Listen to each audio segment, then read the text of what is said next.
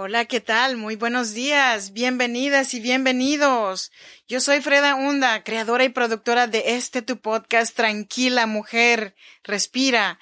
Yo soy mexicana, oaxaqueña, de la región chinanteca. Te saludo desde Sacramento, California. Es un honor y un gusto estar aquí contigo una vez más. Y estoy aquí para desearte un buen principio de semana, también para decirte que hoy no es el día para darse por vencidas. Al menos hoy no. Por muchos años, cada vez que me acuerdo de mi mami siempre le lloré. Y me dediqué a buscar una respuesta a este comportamiento. Y hoy te lo traje aquí para que podamos pasar juntos este trago tan amargo en nuestras vidas.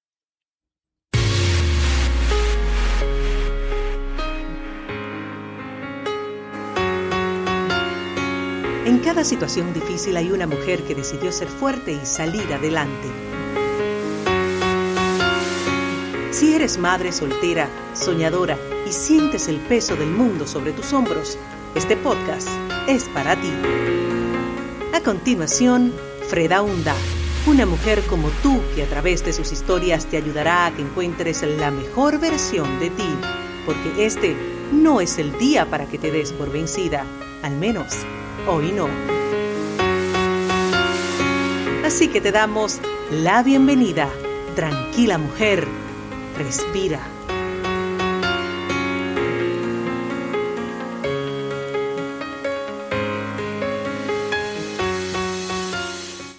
Bienvenidas y bienvenidos a Tranquila Mujer, Respira, un podcast que puedes escuchar cuando quieras, las veces que quieras, Solo necesitas inscribirte totalmente gratis para que cada vez que haya un nuevo episodio te llegue el aviso.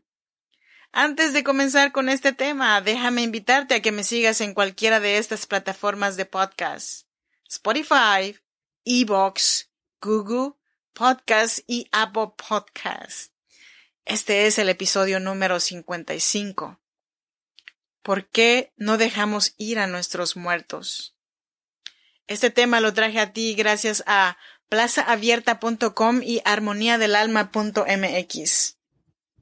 Entonces comencemos. Un par de semanas de entradas y salidas al hospital. Entro y camino como zombie, porque realmente no quiero estar ahí. Sobre todo porque es mi persona más amada la que está en su lecho de muerte, y quisiera sacarle de ahí con todo mi corazón.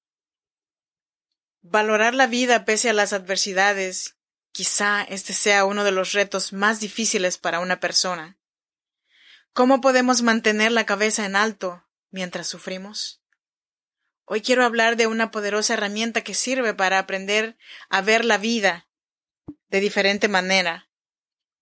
No sé cuántos años tienes, pero en esta vida seguramente vas a tener momentos de sufrimientos. Unos serán más llevaderos que otros, otros serán insoportables. Muchos se preguntan qué aspectos positivos se pueden sacar de una experiencia tan fuertemente negativa como es el sufrimiento. El sufrimiento raramente se prolonga en el tiempo indefinidamente. Algún día cesan. De repente, por algún hecho que acontece o se minimiza. Entonces, ¿cuándo debemos sacar alguna conclusión positiva de esta experiencia? Los sentidos tienen que expandirse y volver a valorar la vida de una manera más plena. Después de la tormenta y el fuerte oleaje, se presenta la calma, y el mar vuelve a estar serena otra vez. La vida para algunos puede ser como una montaña rusa. Hay que intentar que sea como una autopista. Y pese a que van a haber momentos en la vida en que intenten convertirla en una montaña rusa, nosotros deberemos mantener fija nuestra mirada en el horizonte, saber que la vida es así. En algunas ocasiones nos tocará sufrir. Piensa que la felicidad puede cobrar sentido con el sufrimiento. Es como si no existiera el negro quizás no existiría el blanco. Aprende a ser fuerte. En el sufrimiento es algo que no lo podrás evitar. Apóyate en las personas que quieres e intenta hacer lo que más te gusta en la vida en esos momentos. No enfoques tu atención en lo que te hace sufrir. Para algunos es necesario sufrir para empezar a valorar la vida. Por ejemplo, a nuestros muertos.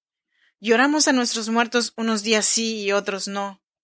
Están allá, lejos de nosotros, y los olvidamos por momentos. Luego, recordamos sus sonrisas, sus palabras, sus expresiones únicas y reales, y pensamos, ¿dónde están? Están muertos. Y es allí cuando les lloramos, al despertar y entender que no los abrazaste en realidad, sino que los soñaste. Todos lloramos a nuestros muertos porque con ellos parte nuestra también murió. Lloramos unas lágrimas de resignación y pensar que están tan lejanos, tan sombrios y vueltos sombras, trazos y retazos que llevamos en nuestro corazón, tan silenciados por esa carencia de presencia, tan fríos, nos volvemos tan represivos a la realidad que quisiéramos pasarla junto a ellos, pero vivos, no muertos. Y ese es el punto. Este es el tránsito, el momento en que nuestros cuerpos se agotan ante el cansancio de una larga vida. Aunque vista desde la perspectiva de los años, que cuesta contar muy corta. Qué paradoja. De jóvenes vivimos en un mundo de experiencias vertiginosas, sin miedo a nada, ni siquiera a la muerte, ni al futuro. Sin embargo, cuando la vida avanza y son más los años que han pasado los que quedan por vivir, cuando el cansancio, las enfermedades se apoderan de nuestros cuerpos, la muerte empieza a presentar su tarjeta de visita cada vez más con frecuencia, en familiares y amigos, más adelantados en el camino de la vida, también de algunos rezagados con menos recorrido que el nuestro, que abandonaron la carrera, algunos por voluntad propia, porque se cansaron de vivir o no soportaron el peso de su carga, y otros porque el agotamiento les llegó antes. Tiempos de espera y despedida, propicios para pensar en ese tránsito de la vida o la muerte para algunos, como el fin de todo, y para otros, como el inicio del infinito, si es que el infinito tiene inicio. El principio y el fin, la vida y la muerte. Vida que ya existía en nuestros antepasados, muerte que hace que nuestros cuerpos se pudran en tumbas y nichos y que nuestros nombres se desdibujan de las lápidas que nos presentan a los vivos, que no nos conocieron. Al final, un recuerdo como un punto en el infinito, como una estrella que se agota.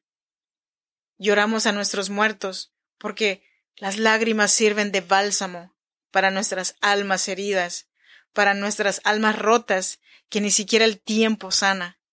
La herida siempre estará abierta porque pretendemos narcotizar nuestros sentidos con el elixir de la felicidad perpetua.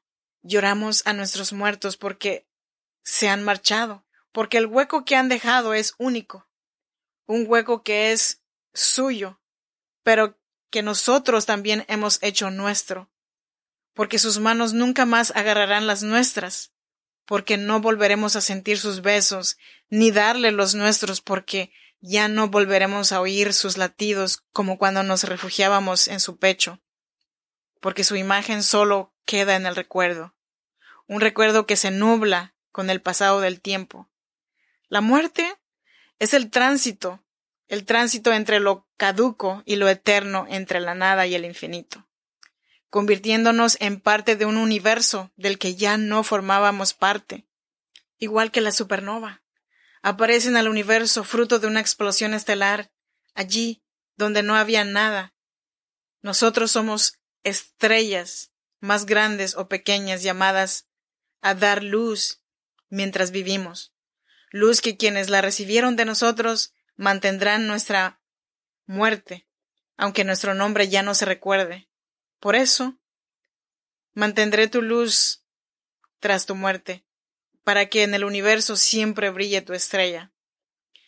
Sería bueno olvidar, pero no es que no se pueda, es que no queremos, y cuando te cansaste de llorar, tal vez decidiste dejar pasar a la otra etapa, al otro momento. Pero ¿cuánto te dura la determinación? Llorar a nuestros muertos se vuelve un ritual, un seminario cotidiano. Hasta llegamos al extremo de hablarles, pensando que es posible que nos escuchen o que alguien que lo conoce le cuente que tú le estás hablando. Pero no es así. Lo que la vida quiere decirnos cuando se mueren es que se acabó la cuestión con ellos. Pero somos obstinados, no queremos dejarlos ir, y allí están, en nuestras billeteras, en nuestros retratos, en nuestra cuenta de Facebook, cada vez que cumplen años. Somos complejos, no queremos soltarlos. Es muy difícil, pero démosle la despedida. Nuestros muertos ya se quieren ir, porque ya nada tienen que hacer aquí. ¿Sabes? Cuando lloras a tus muertos lloras por ti y no por ellos. Lloras porque los perdiste, porque no los tienes a tu lado, porque si todo concluye con la muerte, tus muertos ya no están ni siquiera para sufrir por haber muerto. Si la vida continúa más allá de la muerte, ¿por qué sufrir entonces? Cuando hayas terminado de aceptar que tus muertos se murieron, dejarás de llorarlos y los recuperarás en el recuerdo, para que te sigan acompañando con la alegría de todo lo vivido. No te mueras con ellos. Recuerda que donde ardió el fuego del amor y la vida, debajo de las cenizas muertas quedan las brasas esperando el soplo para que las llamas ardan otra vez. Si dices que sin tus muertos no podrás vivir, no digas que porque los amabas tanto, sino por cuánto los necesitabas, y no es lo mismo amar que necesitar. Si lo aceptas así, tal vez descubras para tu crecimiento que tu vida consiste en ser tu vida y no la de otros. No frenes tus lágrimas cuando llegan, ni fuerces el llanto, no dejes de llorar porque alguien lo reprueba, ni te escondas a llorar porque si no, ¿qué dirán los otros? Respeta tu dolor y tu manera de expresarlo. No te mueras con los tuyos, no te mueras con tus muertos. Déjalos partir como parten las golondrinas en otoño, para anidar en otras climas y volver más numerosas y crecidas en otra primavera. Las lágrimas que ocultas, el dolor que escondes y la protesta que callas no desaparecen. Quedan al acecho del momento en el que pueden estallar y es mejor que los vivas en su tiempo y en su hora. Es común que las personas guarden buena cantidad de culpas para reprocharse ante sus muertos. No lo hagas contigo. Tus muertos no ganan nada con tus insomnios ni remordimientos. Pero recuérdalos con amor y quizás los volvamos a ver como otro nacimiento.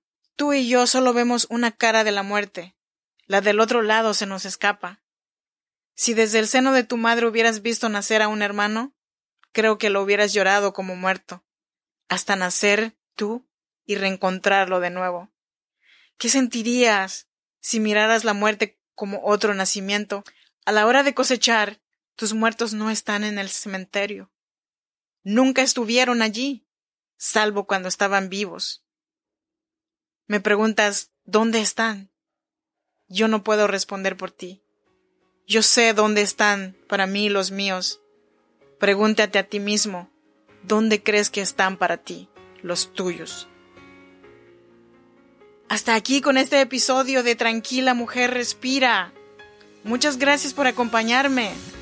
No quiero irme sin recordarte que hoy no es el día de darse por vencidas. Al menos hoy no. No te olvides de dejarme un mensaje, alguna señal de que estás allí. Muchas gracias por hacer posible este podcast.